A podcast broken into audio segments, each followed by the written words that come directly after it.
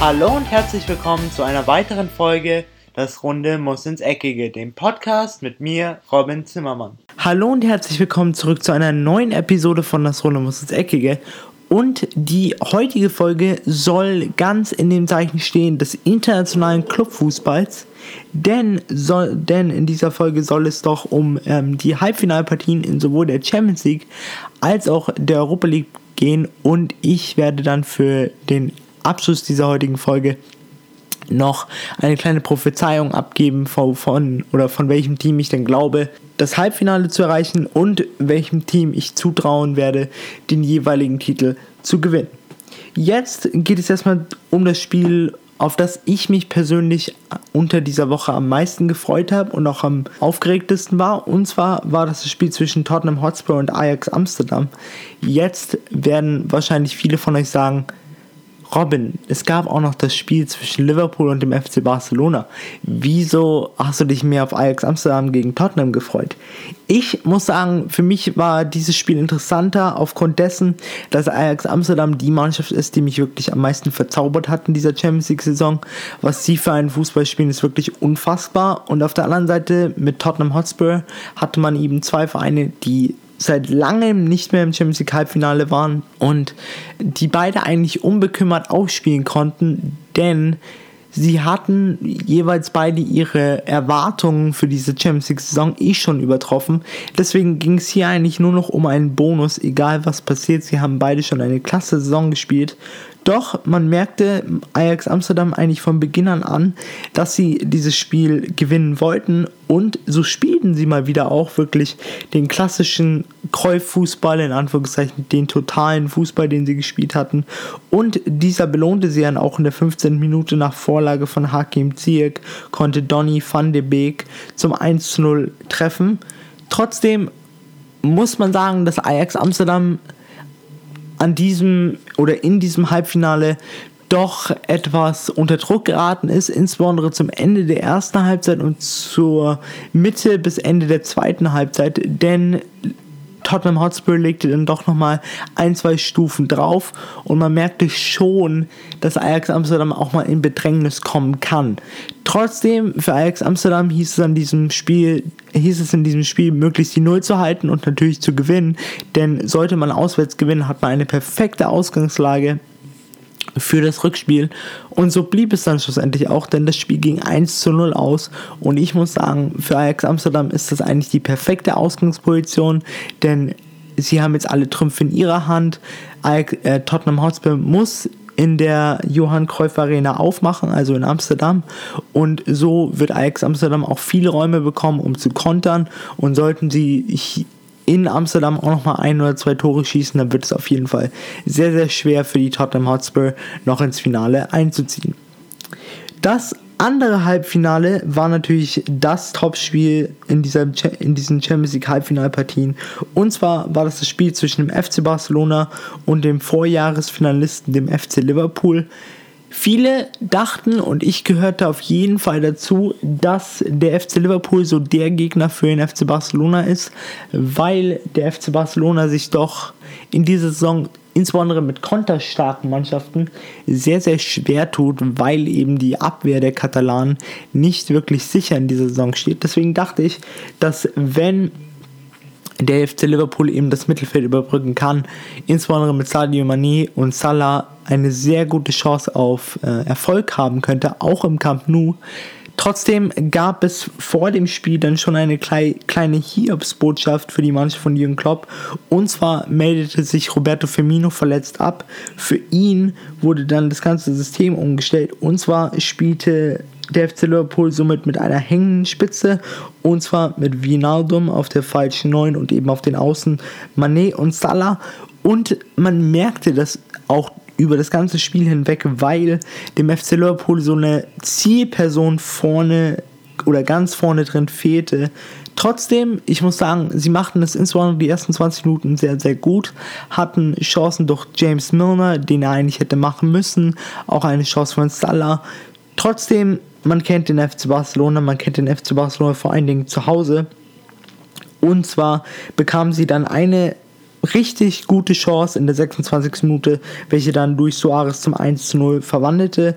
Trotzdem, zu diesem Zeitpunkt war definitiv noch nichts entschieden. Der FC Liverpool war noch sehr gut im Spiel drin und hätte auf jeden Fall ein oder zwei Tore verdient gehabt. Trotzdem beim FC Barcelona weiß man, wenn man vorne die Dinger nicht macht, dann haben die auf der anderen Seite vorne einen Spieler namens Lionel Messi, der eben nur eine Chance braucht, um ein Tor zu erzielen. Und eben genau das passierte dann auch in der 75. Minute zum 2 zu 0 und in der 82. Minute nach einem Weltklasse-Freistoß zum 3 zu 0. Schlussendlich zu hoch aus Sicht des FC Liverpool. Es hätte beim 1-0 bleiben können, Insbesondere der Freistoß vor dem 3 zu 0 war eher etwas unnötig. Den hätte man nicht kassieren müssen. Trotzdem aus Sicht des FC Barcelona natürlich eine perfekte Ausgangslage, ein 3 zu 0, was heißt, Liverpool muss im, in Enfield wirklich von der ersten Minute lang angreifen und von der ersten Minute lang versuchen, Tore zu erzielen. Der FC Barcelona wird ein bisschen Angst haben, was das Rückspiel angeht, denn sie hatten auch mal ein gewisses Spiel gegen den AS Rom, wo sie auch mit einem sehr komfortablen Hinspielergebnis zum Gegner gereist sind und dann trotzdem dort verloren haben. Deswegen, der FC Barcelona wird den FC Liverpool im Rückspiel auf keinen Fall unterschätzen und ich werde auch mal stark davon ausgehen, dass der FC Liverpool, so leid es mir tut, die Null nicht halten werden kann und somit wahrscheinlich der FC Barcelona ins Finale einziehen wird. Jetzt noch zurück zum anderen Spiel wieder, weil ich habe da ein bisschen vergessen, euch eine Prognose abzugeben. Ich hoffe persönlich und ich gehe auch mal davon aus, dass der, dass der Ajax Amsterdam äh, es schaffen wird, in das UEFA Champions League Finale einzuziehen und somit haben wir mein persönliches oder mein zweitliebstes Finale und zwar wäre das das Spiel zwischen dem FC Barcelona und, der, und Ajax Amsterdam, was heißen würde, Frankie de Jong würde gegen seinen zukünftigen Arbeitgeber spielen und er sagte schon mal in einem Interview, dass, es, dass er damit kein Problem hätte, den FC Barcelona zu schlagen. Und ich persönlich würde es mir mehr als alles andere wünschen, dass Ajax Amsterdam dieses Kunstwerk gelingt denn sie haben es mehr als verdient, meiner Meinung nach, wie sie bisher in dieser Champions League-Saison gespielt haben, wen sie bisher aus der Champions League rausgeschossen haben, unter anderem eben Real Madrid und auch Juventus Turin. Deswegen meiner Meinung nach mehr als verdient und ich würde mich sehr freuen, wenn es die Mannschaft aus den Niederlanden schaffen könnte. Jetzt geht es dann noch zu, rüber zur Europa League. Und zwar hatten wir hier im Halbfinale auch wirklich zwei klasse Partien. Immer noch eine deutsche Mannschaft dabei und zwar Eintracht Frankfurt, die so ein bisschen als Ajax Amsterdam der Europa League fungiert, denn keiner hätte es ihnen wirklich vor der Saison zugetraut, dass sie es so weit schaffen. Und an diesem Halbfinaltag hatten sie wirklich einen schweren Gegner vor der Brust und zwar den FC Chelsea, der aber auch natürlich schlagbar ist, insbesondere weil sie nicht gerade ganz die beste Saison haben. Deswegen rechnete sich die Mannschaft von Adi Hütter auf jeden Fall hier was aus und sie machten es auch sehr gut. In den ersten 20 Minuten taten sich ein bisschen schwer. Da hatte der FC Chelsea deutlich mehr Spieleinteile und auch Chancen. Aber Eintracht Frankfurt hatte eine sehr gute Phase in diesem Spiel. Und zwar, das war die 20. bis zur 40. Minute, wo sie auch in der 23. Minute nach Vorlage von Philipp Kostic und dem Tor von Luka Jovic in Führung gehen konnten aber dann zu einem psychologisch ungünstigen Zeitpunkt in der 45. Minute das 1 zu 1 kassierten. Trotzdem machten sie es in der zweiten Halbzeit sehr gut und zwar konnten sie hinten alles dicht halten, setzten vorne noch mal ein paar Nadelstiche, welche aber zu keinem Erfolg führen konnten. Somit blieb es hier eben beim 1 zu 1, was natürlich auf dem Blatt Papier eine bessere Ausgangslage ist für den FC Chelsea aufgrund des Auswärtstores. Sie müssen nicht mal theoretisch gewinnen, sie könnten auch 0-0 spielen und trotzdem wäre der FC Chelsea weiter. Trotzdem glaube ich sehr an Eintracht Frankfurt, denn sie haben auch hier gezeigt, dass Teamgeist gegen Super, Superstars wie Eden Hazard oder William standhalten kann. Deswegen habe ich die Hoffnung noch lange nicht aufgegeben, dass Eintracht Frankfurt auch hier gegen den FC Chelsea weiterkommen kann und somit ins Finale der UEFA Europa League einziehen kann. Das andere Spiel war dann doch eher ein Spiel auf Augenhöhe meiner Meinung nach. Und zwar war das das Spiel zwischen dem FC Arsenal und dem FC Valencia. Beide Mannschaften tun sich ein bisschen schwer in ihrer jeweiligen Liga. Sie sind nicht so ganz im Rhythmus und auch in der Europa League mussten sie schon einige Hürden meistern, was sie jedoch mit relativer Bravour getan haben.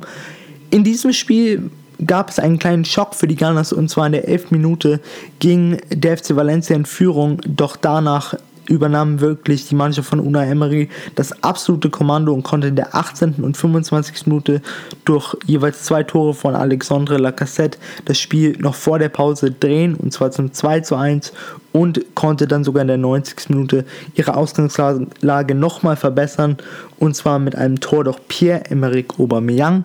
Jetzt gehe ich mal stark davon aus, dass der FC Arsenal sich das nicht mehr nehmen lassen wird, auch nicht in Spanien.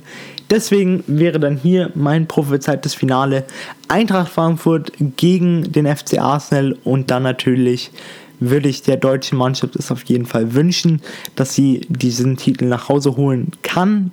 Ich glaube aber, dass der FC Arsenal nochmal eine ganz andere Hürde sein wird für Eintracht Frankfurt.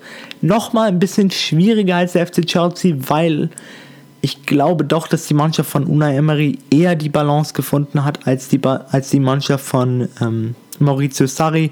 Deswegen sollte die Mannschaft von Adi Hütter, Eintracht Frankfurt, ins UEFA Europa League Finale kommen, würde da mit dem FC Arsenal definitiv eine schwere Aufgabe warten.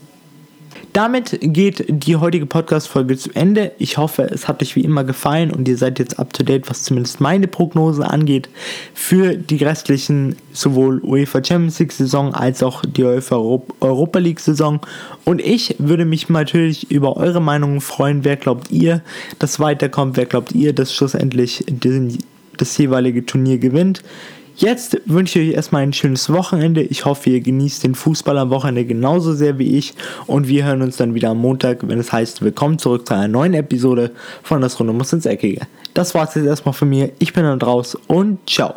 Und das war's auch schon wieder mit einer weiteren Folge Das Runde muss ins Eckige, dem Podcast, wo ihr alles rund um König Fußball kompakt auf die Ohren bekommt.